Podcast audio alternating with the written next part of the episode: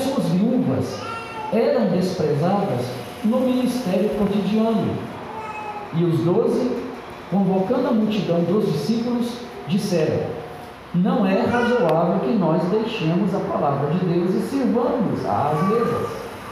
Escolhei, pois, irmãos, dentre vós, sete varões de boa reputação, cheios do Espírito Santo e de sabedoria, aos quais constituamos sobre este importante negócio. Mas nós perseveraremos na oração e no ministério da palavra. E este parecer contentou a toda a multidão.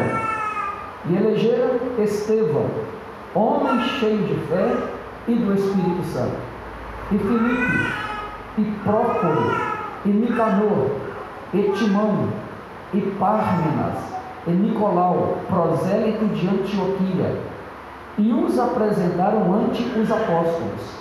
E estes, orando, lhes impuseram as mãos e crescia a palavra de Deus. E em Jerusalém se multiplicava muito o número dos discípulos, e grande parte dos sacerdotes obedecia à fé. Amém. Graças a Deus. Nessa noite nós estamos recebendo uma irmã de visita, veio com a irmã Lisa, né, minha Não, não, não dá lugar. Amém, não dá. Seja bem-vinda, em nome de Jesus. Deus abençoe a irmã. Meus irmãos, o texto que nós é, lemos, que ele é bastante conhecido e bastante discorrido, o texto está dizendo que à medida que a igreja crescia, as necessidades também cresciam. À medida que o número das pessoas aumentava, também aumentavam as dificuldades que iam surgindo. E é, eles começaram a ter um problema que a área social da igreja, que tinha de cuidar da mesa das viúvas, estava ficando deficiente. Porque entre judeus e gentios que agora congregavam juntos, judeus que aceitaram a fé em Jesus, e gentios, os que não eram judeus, eram de outras nações, aceitaram a fé em Jesus, queriam congregar com eles. Aqui no versículo 1, nós vamos ver que existia uma insatisfação, porque alguém estava é, desprezando, esquecendo de servir as viúvas dos hebreus no alimento cotidiano. Isso gerava uma satisfação neles, porque não deveria ser esquecido.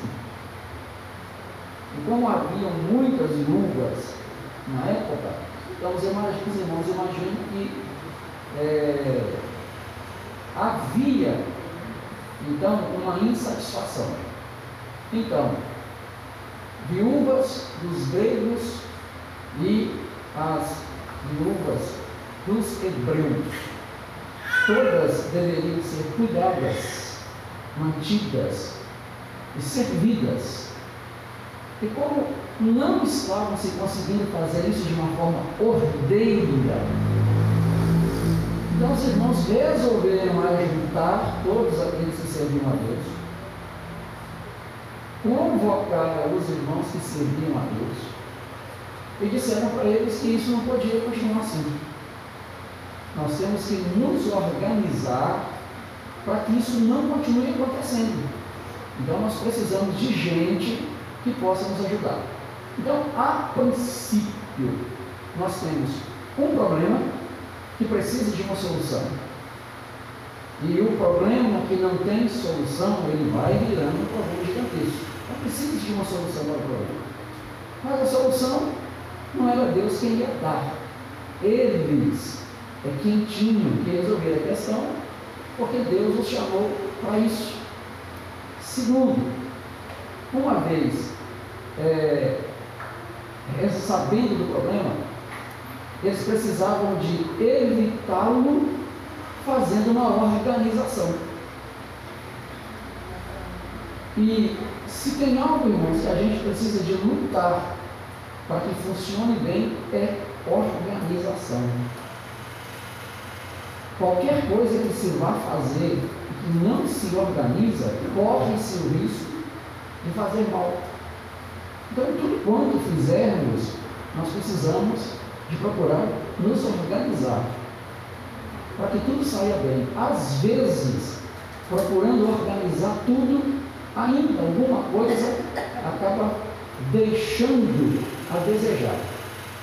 E a gente entende que para o serviço que nós prestamos para Deus, para o trabalho que nós ofertamos para Jesus, precisa de ser feito com eficácia. Precisa de haver organização.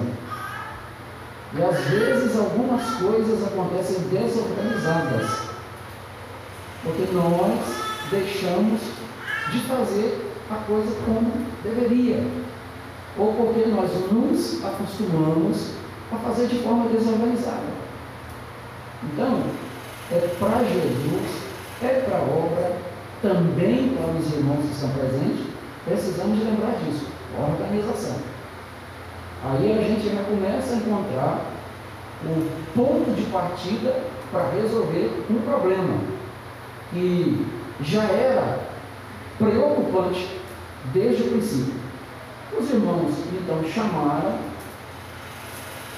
os demais, no versículo 2, os doze, os doze apóstolos, convocou a multidão, os demais discípulos, e disseram para eles: Não é razoável, não é certo, não é o correto que nós deixemos a palavra de Deus e sirvamos e sirvamos as mesas. Ou seja, se nós formos dar atenção para as necessidades sociais, nós teremos que deixar de aplicar a palavra. Se nós formos cuidar das outras coisas, nós teremos que omitir-nos de cuidar dessa questão que é da palavra. Mas não era razoável, não era de bom tom que se fizesse assim. Então o que ele deveria fazer? Eles apresentaram o problema e trouxeram junto a proposta. Temos que ter homens para que façam esse trabalho. Homens que cuidem dessa área social que a igreja precisa. E falando isso entre os irmãos, houve uma proposta de que homens de Deus fossem separados para atender essa demanda. E aí foram apresentados alguns homens. Esses homens receberiam a incumbência de cuidarem dessa organização. E interessante é que o versículo 3 vai dizer que os doze disseram para os demais: Escolhei, pois, irmãos, então escolhei do vosso meio sete varões de boa reputação, cheios do Espírito Santo, e de sabedoria. Nós já falamos uma vez sobre isso que Deus tem critérios para que possamos fazer o seu trabalho, ou Ele estabelece normas para que se faça o seu trabalho. Aí outra vez nós vamos lembrar da organização E a exigência aqui naquela época, primeiro, era que esses homens que fossem cuidar dessa área social tivessem boa reputação. Homens que tinham moral, homens que tinham nome, homens que tinham caráter, homens que eram honestos homens que não eram acusados de desonestidade, reputação.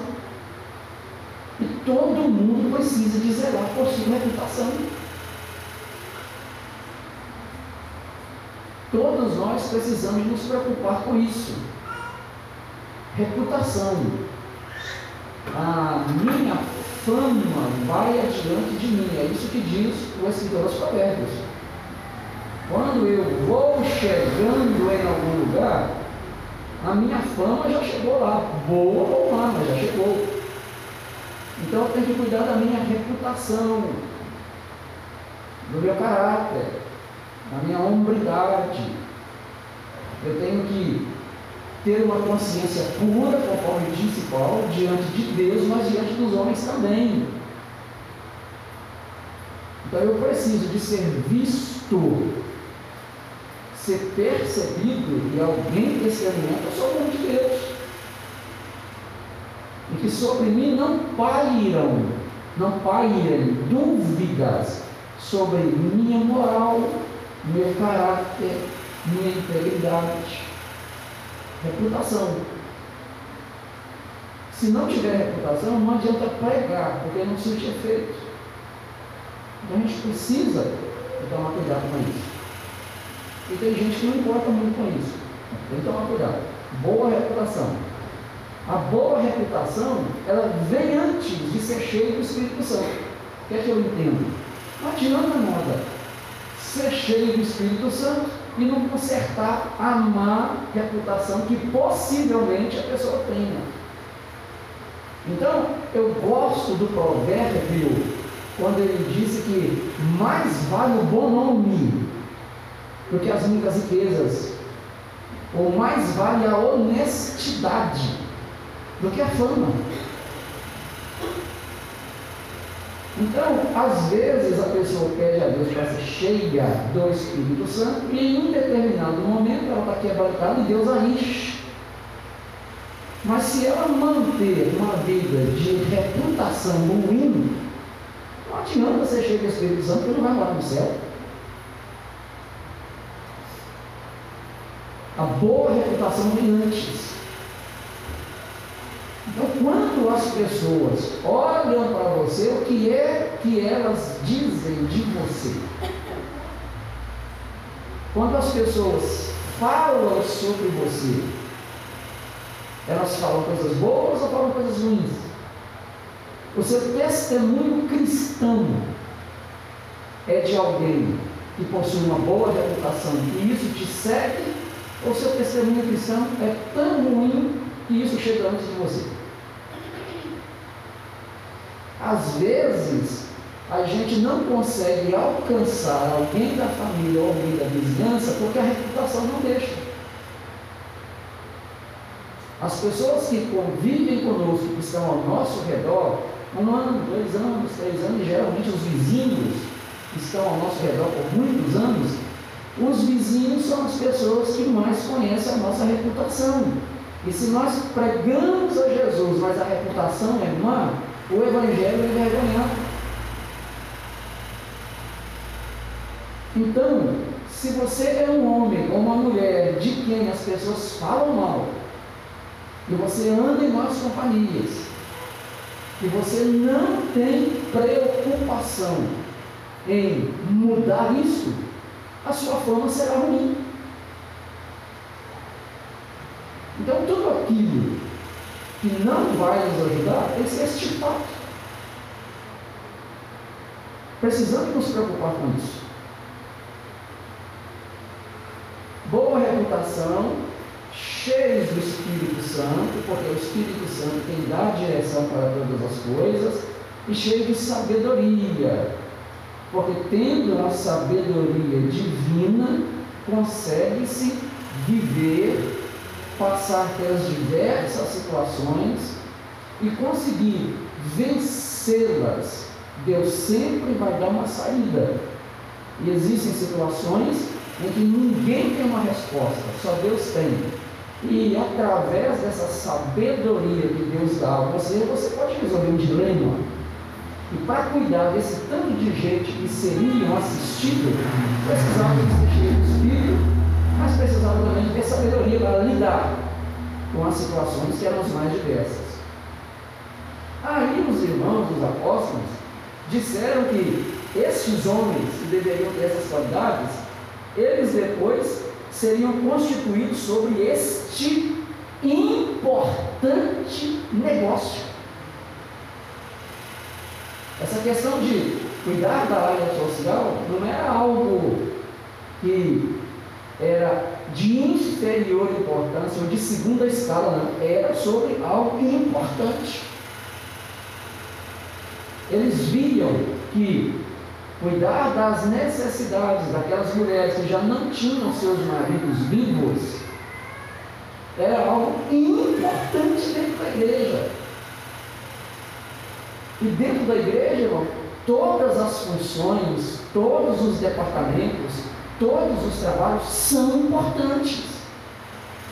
E quem está responsável por esses trabalhos precisa de entender está cuidando de algo muito importante, porque se você não valorizar o trabalho que você faz, provavelmente até um outro vai valorizar. Dificilmente, mas pode acontecer. Mas se você não sentir isso, não adianta também fazer. Porque seria mais um fardo do que uma alegria. Então não importa o que você faça na casa do Senhor, se você está ensinando aqui, se você está liderando o departamento, se você faz a limpeza do templo, se você visita os necessitados, se você socorre aquele que está aflito, se você estende a mão para ajudar outro, entenda que esse é um importante negócio, mas que você é importante no que você está fazendo. E justamente quando a gente começa a considerar o que eu faço como importante, eu entendo então que eu preciso ser mais organizado naquilo que eu faço.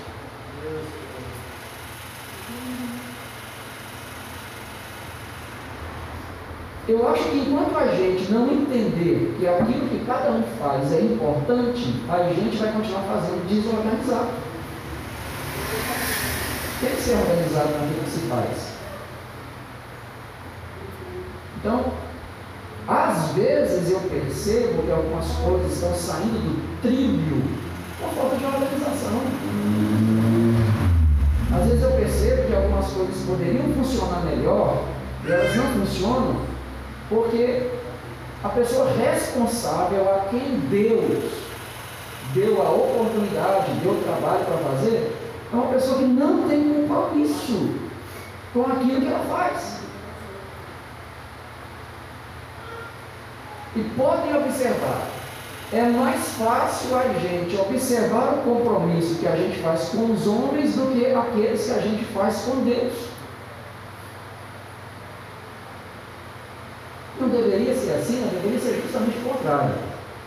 A gente pensar, procurar priorizar as coisas de Deus e as do homem também. Mas Deus, como sempre, deveria estar em primeiro. Eu fui levar minha irmã no, no médico há algum tempo e a gente marcou um horário X. E devido ao trânsito que estava muito ruim, eu liguei para a menina lá e falei, olha, nós estamos marcados para tantas horas, o trânsito está muito ruim, a gente vai atrasar uns 20 minutos. É, mas a gente vai chegar.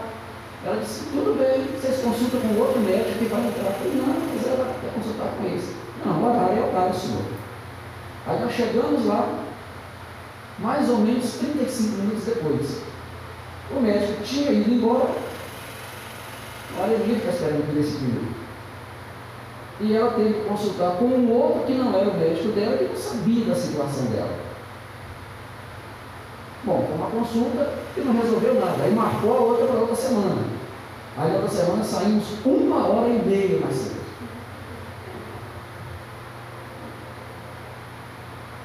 Mas a gente faz isso com as coisas de Deus? Raramente. Raramente. A dificuldade que se tem para conseguir fazer coisas organizadas, levar um culto organizado, apresentar a Deus o nosso sacrifício, que é esse momento que nós reunimos aqui, específico para apresentar para Deus, às vezes, irmão, está desorganizado demais. Às vezes está muito ruim. E se eu, como homem, eu estou observando que aquilo não precisava de acontecer daquela forma, se tivesse antecipadamente organizado, se eu estou percebendo isso, imagina Deus.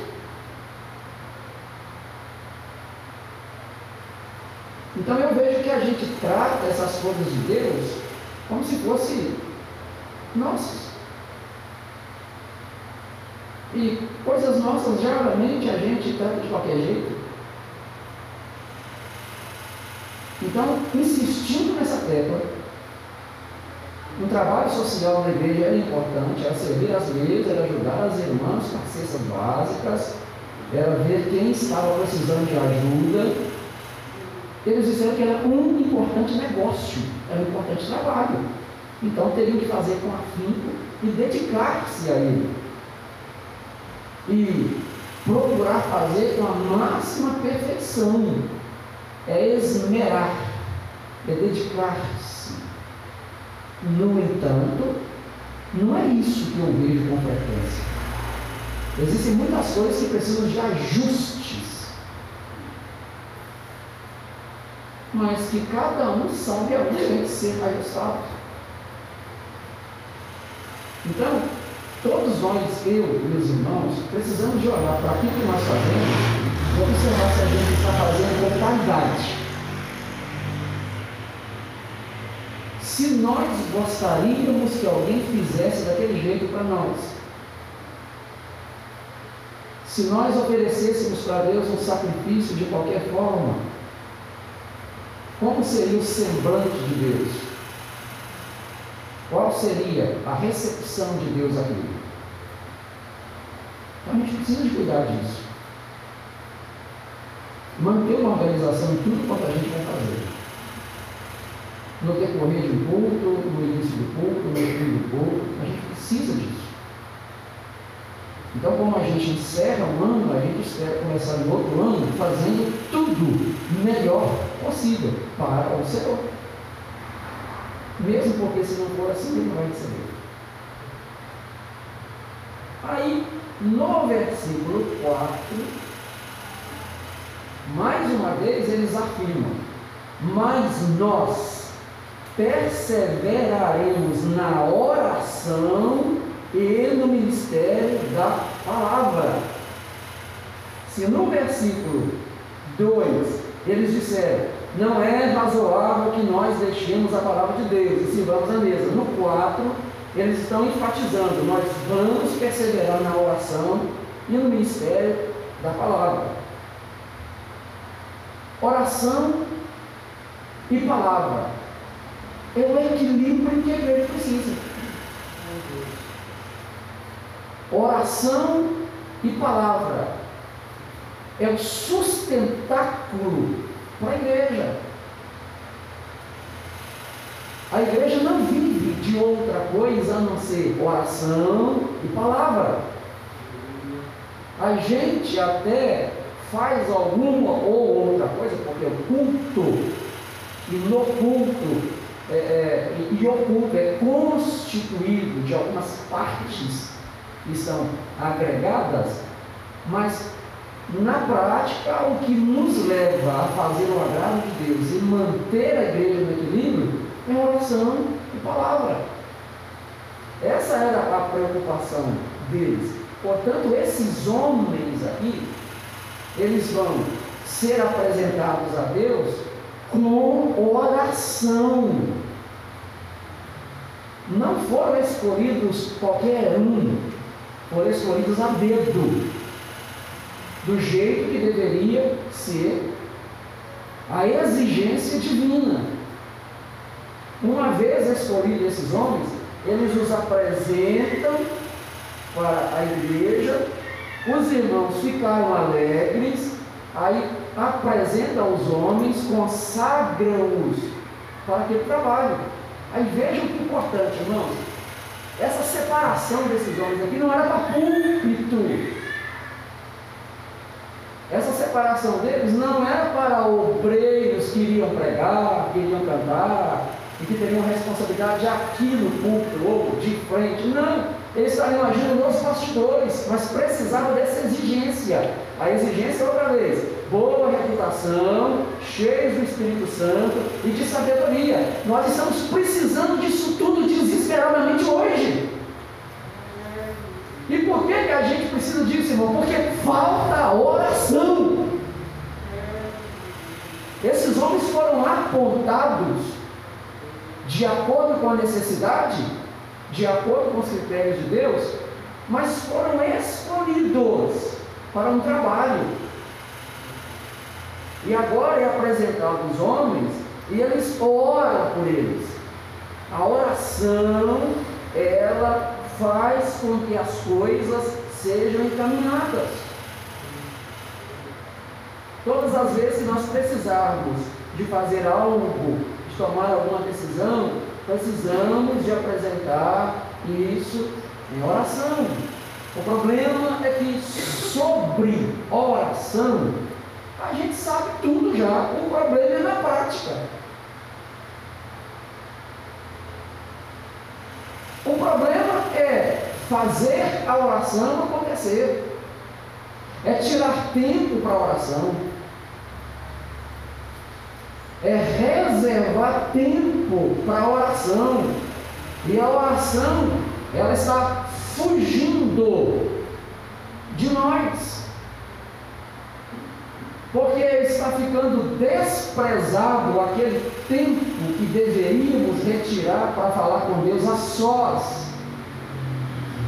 Quando eu falo com Deus a sós, você fala com Deus a sós, o outro irmão fala com Deus a sós, e depois todo mundo se reúne, é diferente.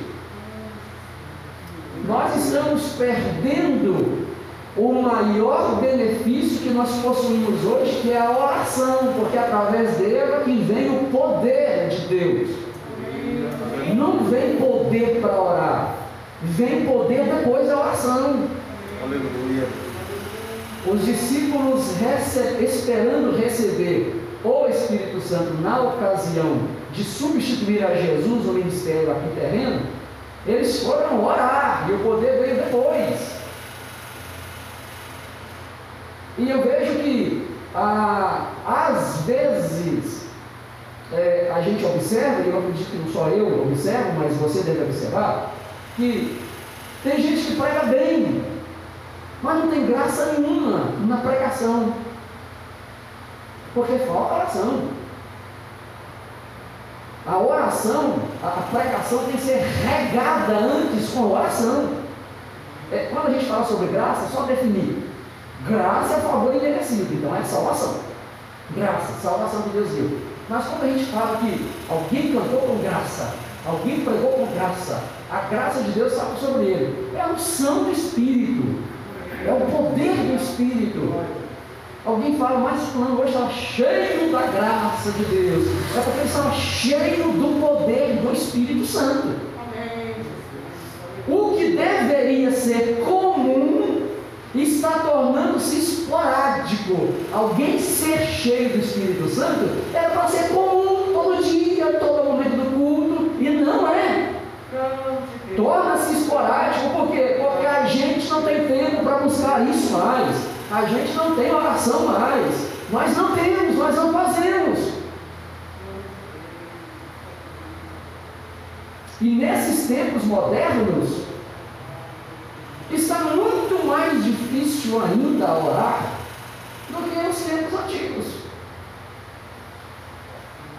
Eu, eu, eu entendo que existem algumas situações que impedem a pessoa de estar em determinado horário em determinado local orando.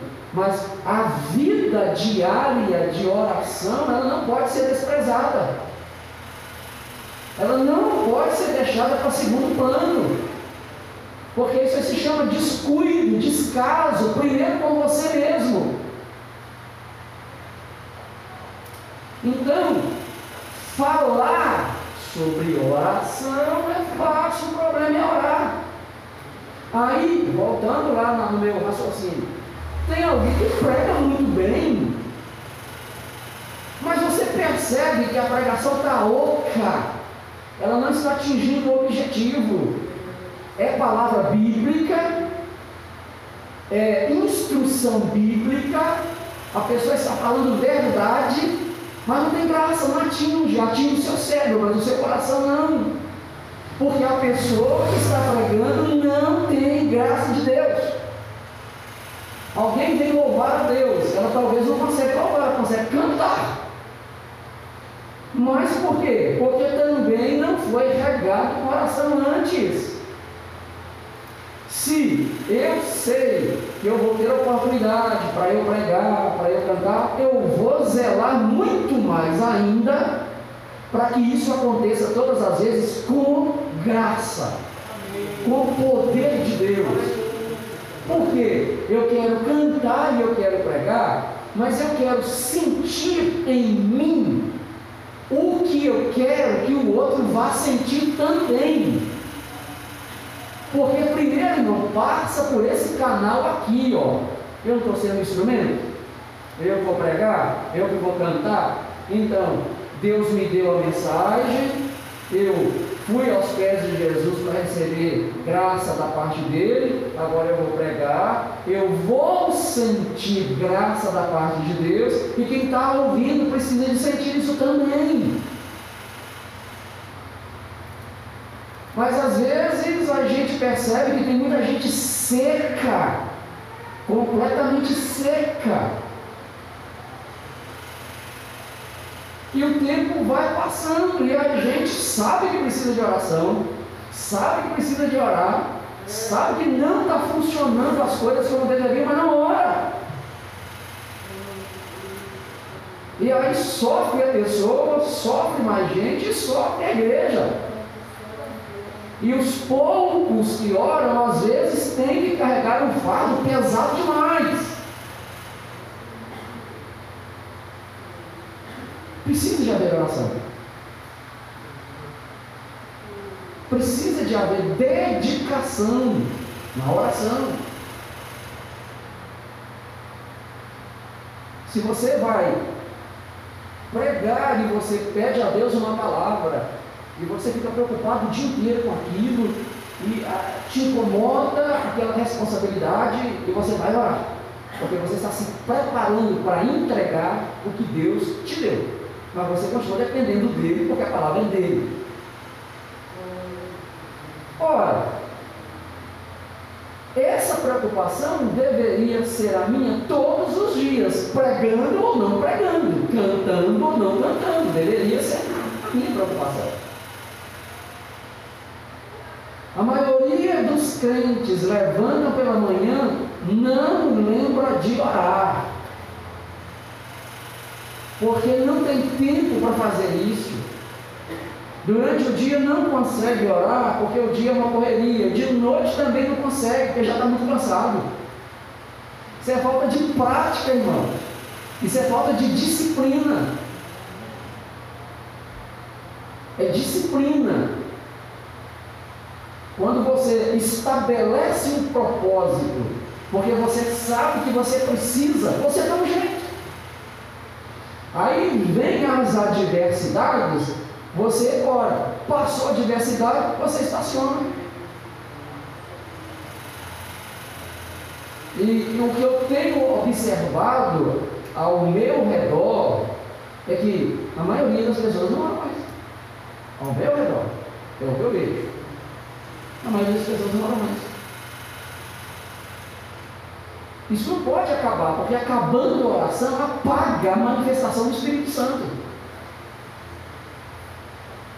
Não havendo oração, não há poder manifesto do Espírito Santo na igreja.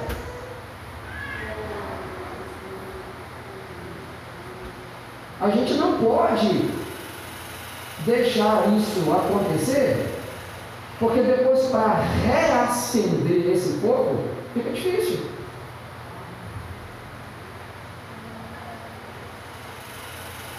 E Jesus nos mandou orar. Eu acho que não precisava de mais ninguém na Bíblia falar. Jesus falou que precisava de orar. A gente precisa de orar. Mas esse tempo para oração eu tenho que fazê-lo despreocupadamente, sem correria, porque eu preciso de falar com Deus, mas eu preciso de ouvir Deus falar comigo. Tem muita gente seca, irmão, completamente seca, porque falta o óleo que desce do céu.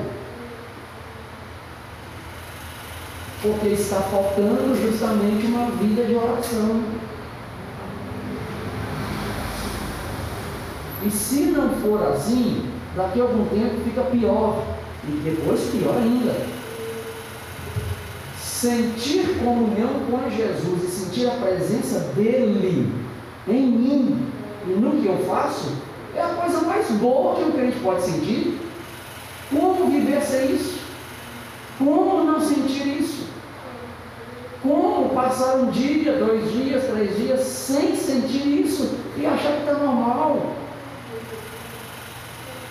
Não dá. Nós estamos perdendo o mais precioso que nós temos. E procura-se manter um período de oração aqui pela manhã, mas que também não acontece. Porque tem aqueles que se comprometem e não vêm, tem aqueles que se comprometem e vêm só na hora do término. E vive esse negócio que nunca muda, entra ano e sai ano. São pessoas que elas parecem ser responsáveis quando elas se comprometem. Aí acredita-se na palavra da pessoa e descobre que ela não é responsável, porque ela não vem, ela não aparece. Hoje, no tempo presente, a gente não tem mais a oração que nós tínhamos antes, antes da da noite. Acabou. Não tem mais. Não existe mais esse período. A Assembleia de Deus deixa isso morrer. A Assembleia de Deus extinguiu esse período de oração. E essa culpa nós vamos levar e vamos ter que acertar isso com Deus um dia. Porque fomos nós os responsáveis por isso acabar. E para poder pegar fogo em lenha verde, irmão, foi dificuldade.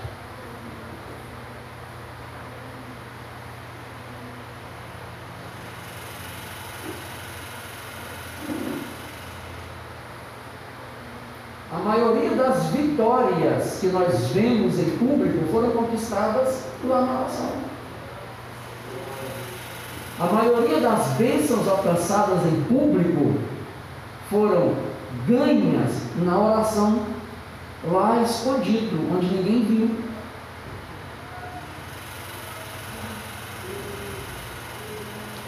E o problema é que a gente é um povo pentecostal, que disse de oração e que ama a manifestação do Espírito e que fica feliz quando há poder do céu derramado, mas na verdade a gente não está fazendo nada para isso acontecer. Na verdade, a gente não está fazendo a parte que nos cabe que é buscar esse poder celestial. Por que, que a gente não tem batismo com o Espírito Santo mais?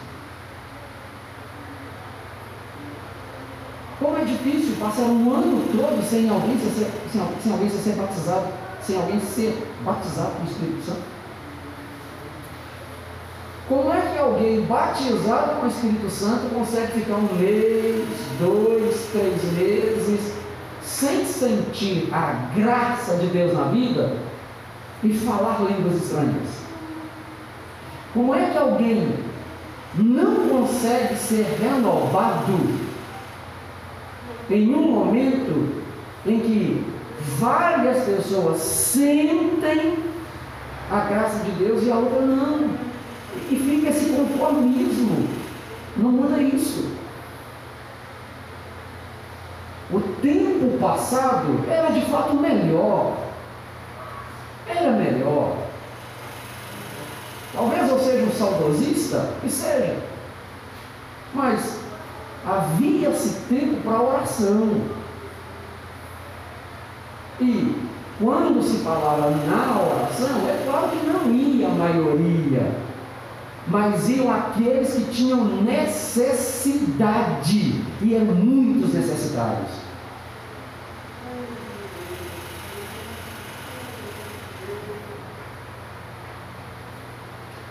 Lá na minha casa eu tenho um portão, irmãos, e sempre me dá um problema. Todas as vezes que chove, parece que a fechadura incha. E lá não incha. Choveu um dia, um dia e meio, a chave não entra mais, não gira. Aí a gente tem que ir lá colocar grafite E se estiver chovendo e a gente não tiver coberto para tentar abrir, a gente vai ficar molhando e tentando abrir até que a chave passa. E um dia eu estava lá, quebrando a cabeça e quase quebrando a chave, eu me lembrei, isso é igual a oração. É igual a oração. Se você ora com frequência, você sempre está debaixo da graça, você está untado se não faz isso com frequência, você está emperrado. E se não tiver alguém orando por você, você está perdido, porque não consegue resolver nada.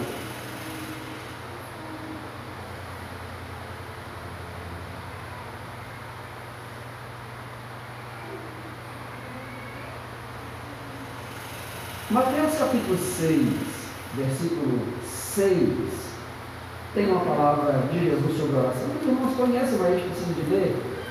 E depois de Mateus capítulo 8, por favor. Vamos lá. Mas tu, quando orares, entra no teu aposento e fechando a tua porta, ora a teu Pai, que vê o que está no oculto. E teu Pai, que vê o que está oculto, te recompensará. Amém. Obrigado é Jesus ensinando como deve ser a prática da oração contínua. Você vai orar, entra para o seu quarto, fecha a porta, de preferência, você fica isolado. E em secreto você fala com Deus. E Deus que vê em secreto te recompensará. Há uma recompensa para quem ora, porque vem a resposta. Resposta é a recompensa. Precisa-se de haver isso, mas qual foi a última vez que você, irmão, você, irmã, entrou no seu quarto, desligou-se das outras coisas e ficou orando um período de tempo e fez isso na segunda, depois voltou a fazer na terça, na quarta não deu no mesmo horário, mas você chegou em casa mais tarde e fez. Na quinta, você sabia que o dia era muito corrido, você resolveu levantar mais cedo e fazer isso mais cedo. Na sexta também, no sábado e no domingo manter uma vida diária de oração. Se não for diária, não resolve. Ah, mas eu estou orando em espírito. Orar em espírito é obrigação. Isso significa orar em todo o tempo, que Paulo disse, é 24 horas orando. Eu converso com você, mas o meu pensamento continua falando com Deus. Eu estou tratando de algum assunto, mas eu estou vigiando e falando com Deus. Eu não me desligo. Isso é orar em todo tempo. É um orar sem cessar. Mas eu me isolar das atividades e dedicar aquele tempo para Deus se chama uma oração diária. Se você não faz, então você não tem recompensa. E foi isso que Jesus disse. Teu pai que vê em secreto te recompensará. Recompensará porque você está orando. Se não ora, não tem recompensa.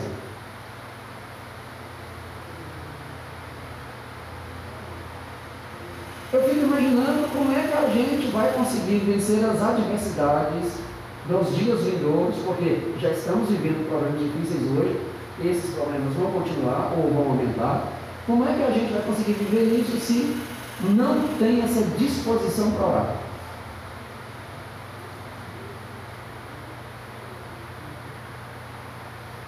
E se Jesus é meu amigo, conforme ele disse lá no Evangelho de João, e eu não tenho prazer nenhum em passar algum tempo com meu amigo, que amizade é essa?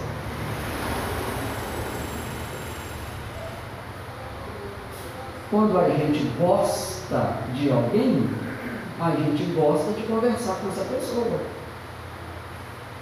Como é que eu amo a Jesus, mas eu não gosto de conversar com ele?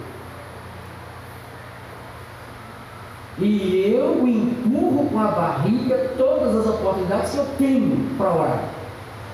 Arranje uma desculpa para orar.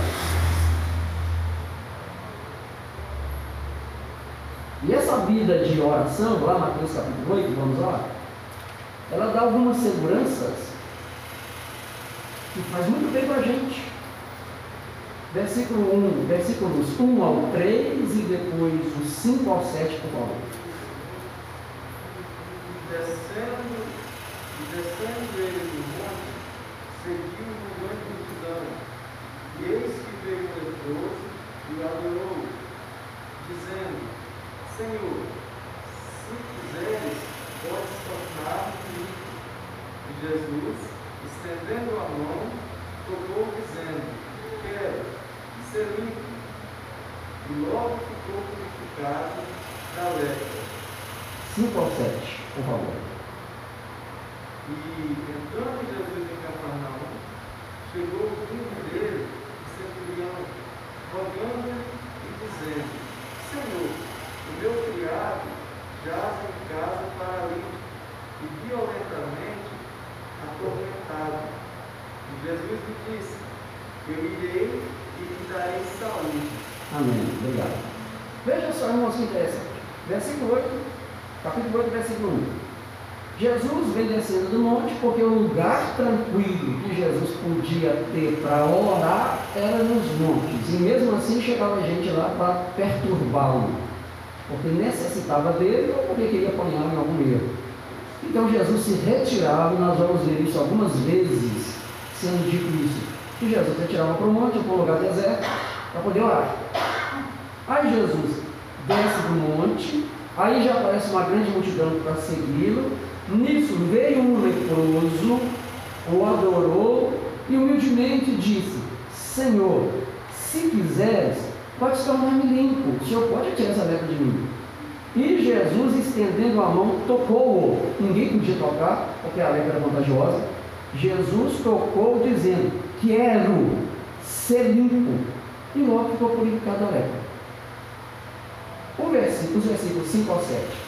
Jesus vai entrando em Cafarnaum, chegou perto dele um centurião e disse: O meu criado está em casa paralítico e violentamente atormentado. O homem estava doente, endemoniado. Jesus disse: Eu irei e lhe darei saúde. E aí, se você continuar lendo o texto, você vai ver que de fato o homem foi curado. Mas vejam só, irmãos. Depois de orar, Jesus encontra-se com um leproso que ele pede a cura. E Jesus falou: Quer, seja limpo, toca nele quando for curado. Depois Jesus encontra com um moço que tinha um rapaz que trabalhava para ele. Explicou a situação. Jesus disse para ele: Eu irei lhe darei saúde. Convicção, certeza. Tem gente que pede oração para o crente e o crente não consegue orar por outro porque ele não tem autoridade para orar. Ele tem medo de colocar a mão sobre o outro e não acontecer nada. Deveria ser justamente o contrário. Eu estou com um problema sério, eu estou pedindo oração e alguém diz: Eu vou orar por você, Jesus vai te curar. na casa ali tem alguém pedindo oração, e aí o crente dizia, já estou indo e vou orar e Jesus vai libertar. Convicção, porque depois da oração, tudo é possível. A oração capacita o crente, a oração enche o crente, a oração dá poder ao crente, a oração ela faz com que o fogo do Espírito Santo fique aceso o tempo todo dentro do crente. E ele se torna um homem uma mulher poderoso, poderosa, em poder. Tem pessoas que têm preocupação em orar para o outro. Mas eu não orei hoje, eu não ele esses dias, mas não estou orando todo dia. É, não estou. Há um grande problema. A convicção e o fato aqui não é porque Jesus era filho de Deus, não. Porque mesmo depois que Jesus vai embora para o céu e vem o Espírito Santo ficar com a igreja, os irmãos faziam o que Jesus fazia. Eram homens destemidos. Mas qual era a vida desses homens? Desses homens? Oração. Qual era a atividade maior desses homens? Oração. Qual era a maior preocupação desses homens? Oração. Eles estavam envolvidos com o quê? Com oração. De manhã ora, na hora do almoço também ora, na hora do jantar ora, antes de dormir ora e levanta de madrugada e ora. Onde que fica o problema se tem tanta oração? E se para trabalhar numa causa social. Precisava de ter critério.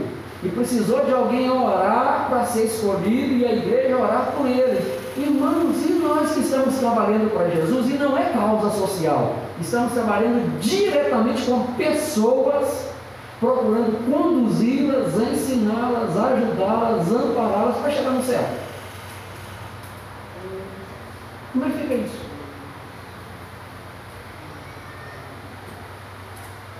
Se a gente não se preocupar, e aí tem que ser individualmente, cada um preocupar consigo, para depois chegar na coletividade, a gente vai chegar um tempo que vai esquecer o que é oração.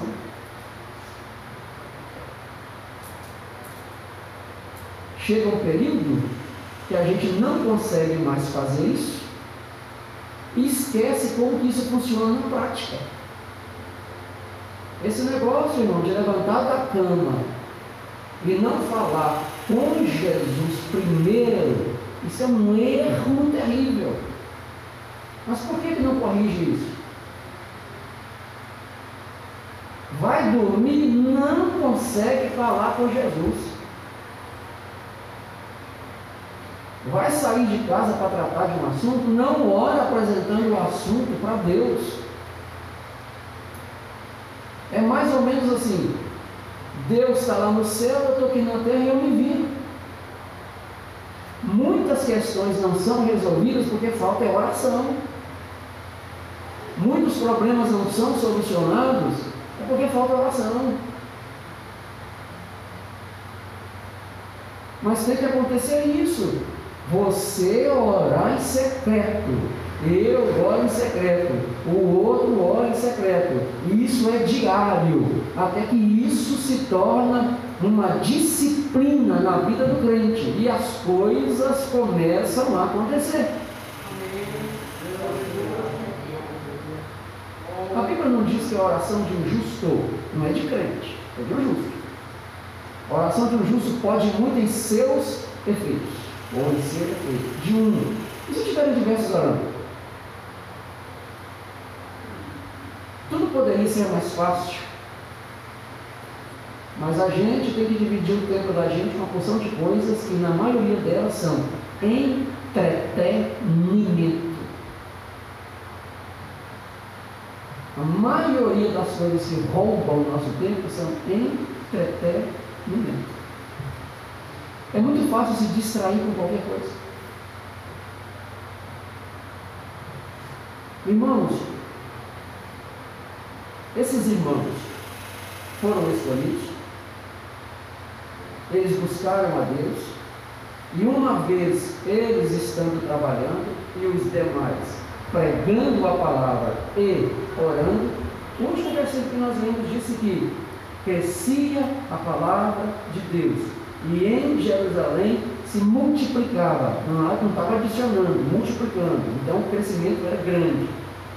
O número dos discípulos e até os sacerdotes, que eram aqueles que se julgavam os é, escolhidos de Deus é, dentro da religião judaica, estavam obedecendo a fé cristã. A oração ela tem poder para mudar tudo. A questão é, vai orar quando? Quando o mal vir? Vai orar quando a doença chegar? Vai orar quando a dor aparecer? Vai orar quando vier perseguição? Não, tem que orar antes, durante e depois disso. Então nós estamos terminando o ano, mas ainda dá tempo para você resolver sua vida de oração. Dá tempo de você apresentar essa causa para Deus e você fazer um propósito com o Senhor e você começar uma vida diária de oração. Sem isso, irmão, não tem poder. Sem isso, não tem alegria do céu. Sem isso, não tem restauração. Sem isso, não tem graça de Deus. E a gente precisa desesperadamente disso tudo.